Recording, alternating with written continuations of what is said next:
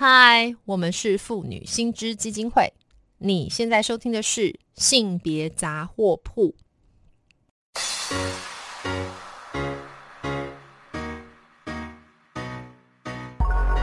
从生活看性别，与你分享生活中的性别故事。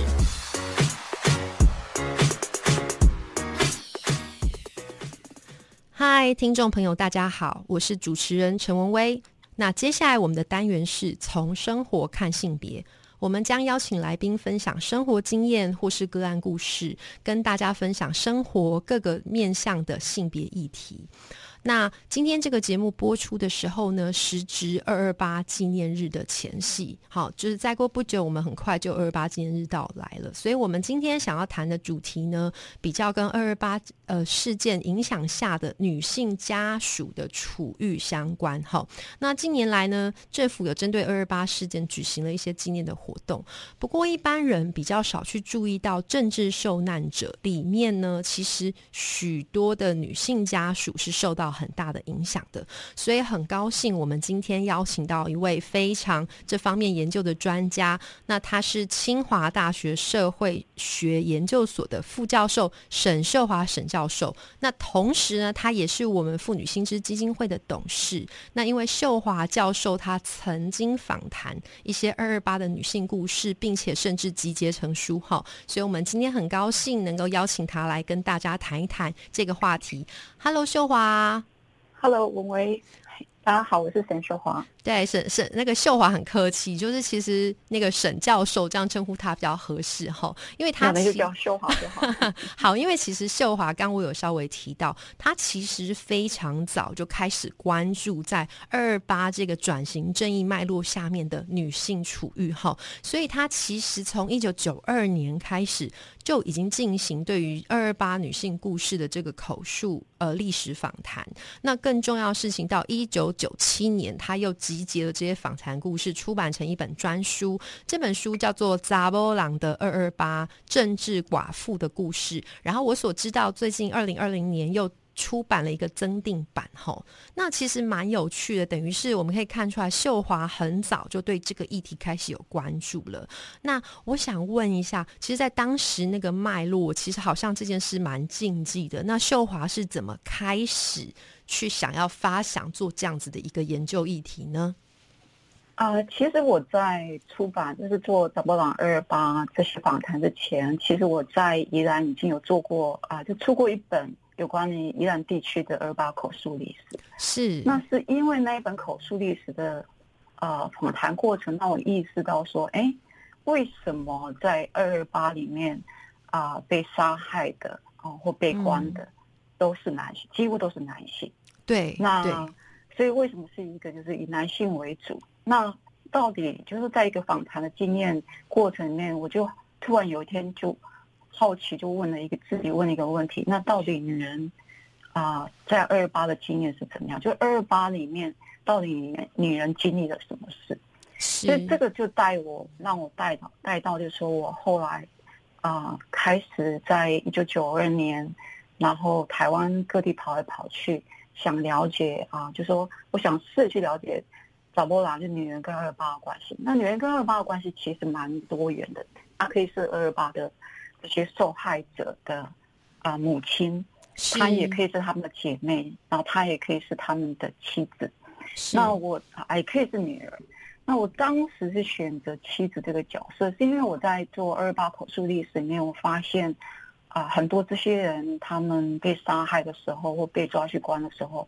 其实都相对蛮年轻的。那大部分也都是很多是已婚的身份，是，所以表示他们其实，在那个他们就异性恋的脉络里面，他们有有遗孀，哦，就是有太太、遗留太太这样子。对，所以我当时后来决定，就是说，一方面女儿啊，就说妈妈部分有那时候年事也比较大了，所以我当时就想说，那就。啊，以早就是以那个寡妇，就是我把它称为政治寡妇，是，就是他们成为寡妇是因为政治暴力的关系，对，所以我称他们为政治寡妇，然后以他们为对象，然后找啊这些就当时还在的一些二二八的这些寡妇，那了解他们在二二八前后经历的一些过程，这样。嗯嗯。那我想当时当然非常重要一个脉络，就是我当时并不是一个，我只是一个大学刚毕业不久，也没有性别研究训练，可是当时就是一个很直、很直观的，对不对？对对，就很直朴，觉得为什么死去的是男人？那为什么国家暴力的施暴对象，直接施暴对象是男人？那但是女人被留下来当寡妇，哈，其中一种是被当寡妇。对，所以。在这个脉络下，我就做了一些访谈，这样子。是，那我也想问一下秀华，你在访谈的过程里面，如果要问你的话，这些所谓的政治寡妇啊，你所了解的，目前涵盖了哪些类型呢？又或者说，他们也许是多讲一些这个故事，好不好？因为，呃，我觉得概念上面我们当然理解，可是对听众来说，有一些可能非常年轻，或者说他们并没有对这件事情有一些想象。对，我想就是他们。这种类型，我想有不同的分法了。哈，那我如果很简单的分，我觉得可以用相对阶级的方式分吧。阶级啊，嗯，就是意思就是说，在其实像我们大家知道，二二八里面被伤害的很多人，其实是台湾的精英男性。是。那所以有一部分的我的访谈对象也会是这些精英男性的啊遗孀。对。那这些女性本身不只是他们。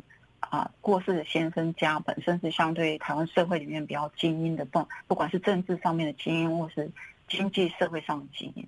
那他们自己本身这些女性，其实相对在当时门当户对下，这些女性其实也有在当时受啊一些还不错，以当时来讲不错的教育。对，所以一个类型是相对于比较台湾精英家庭的这样背景的受害者的。啊，他们的遗孀，那他们自己本身也是相对比较啊，来自一个相对啊经不一定那么精英，可是相对家庭经济各方面比较好。嗯，就是让他比较有机会联姻的对象是跟他们比较接近的，对不对？对对。然后另外一个类型是以比较一般台湾的劳动阶层的，是就一般的啊，有有工有开小做小生意的。对，然后有劳动农民啊，各不同背景的哈，嗯，这样的背景。那我觉得这两个类型蛮大，他们有很多相似性，就是说他们在二八发生以后，这些女人的经验里面，其实他们不管他们阶级不一样，但是其实他们有很多的类似性。比如说事情刚发生，然后就很不知道为什么会发生这种事，然后找人啊哈，对，然后马上面临在当时台湾社会年代。几乎都是以男性为家里的经济提供者状况下，这些女性啊，其实马马上就要面临到经济的一些问题，然后还有他们会面临到一些政治上面的，比如说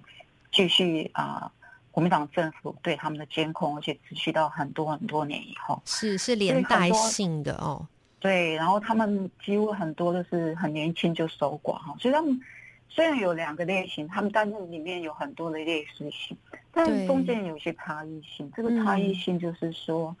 相对如果他来自比较夫家娘家都是精英家庭是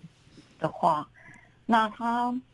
在一个以男性为经济家里主要经济提供者的状况下，这些女性会相对劳动阶级阶级的这些其他的政治寡妇，嗯，会相对经济一开始起点会好一点点。对，就是说他可能会娘家或夫家会协助他们做一给他们一点做一点生意，然后做干嘛帮忙一点点哈。这个这个基础会比一般的劳动阶层，如果比如说他先生就过世，那个劳动阶层，比如说我就有访谈，那先生是在啊八堵火车站的，然后先生过世，可他们家是农民家庭，然后马上就面临到整个。就经济没有来源，所以那时候只能去捡地瓜。秀华现在提到的故事是哪一段？是 Q 韩吉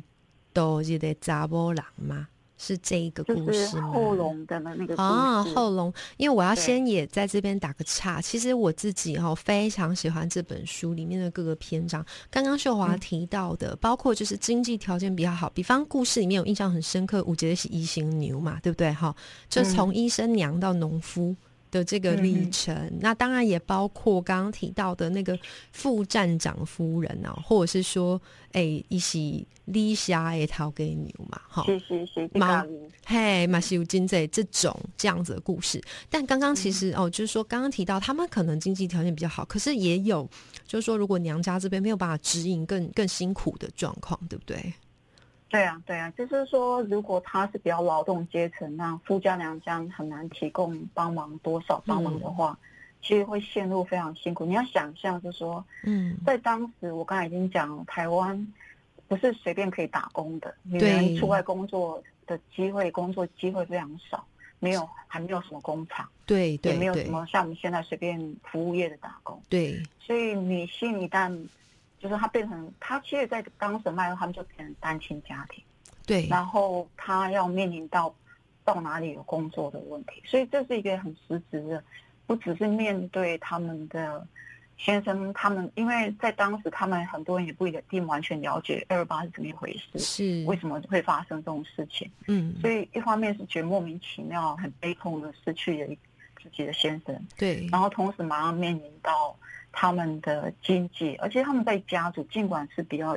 那种精英家庭，因为女人在当时社会脉络是靠男人，所以男人的过世不再代表他在夫家的位置也就往下滑，所以他们整体会经历那种社会阶级往下滑。这个对精英家庭蛮明显的，就是说，不只是这些寡妇本身，包括他们的后代。对，比如说，如果他先生在，那他们精英家庭可能就会对后代的培育，好，那你劳动阶层那就更糟糕。是是是，我们的故事里面就有要把小孩子送给人家，了解，因为没有办法养，嗯，没办法这个，所以很多他们要经历这些经济的困难，对，还有政治的继续的恐怖，是，还有对常年那种到戒严前都没有办法谈这件事情的。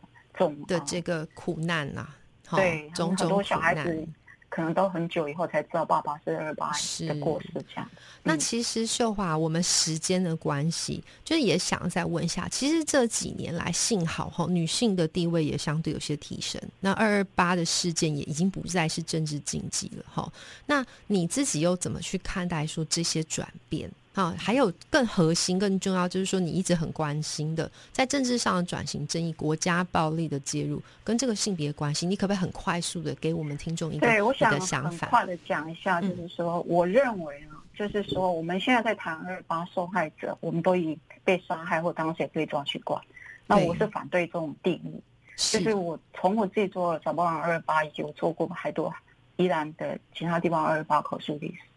就说在家庭作为一个社会基本单元，对这些家属，从我的访谈里面，其实我觉得他们就是直接的受害者。是是，所以我觉得我们在谈转型正义的时候，如果如果只看到被杀害、被关的才是受害者，我们就忽略掉了，其实这些女人还有很多其他的家属，她的受害主体。那在性别的意涵是这样子，就是说。男人会死于二八，女人变寡妇，这不是突然发生，也不是偶然，这是一个性别分工下面的。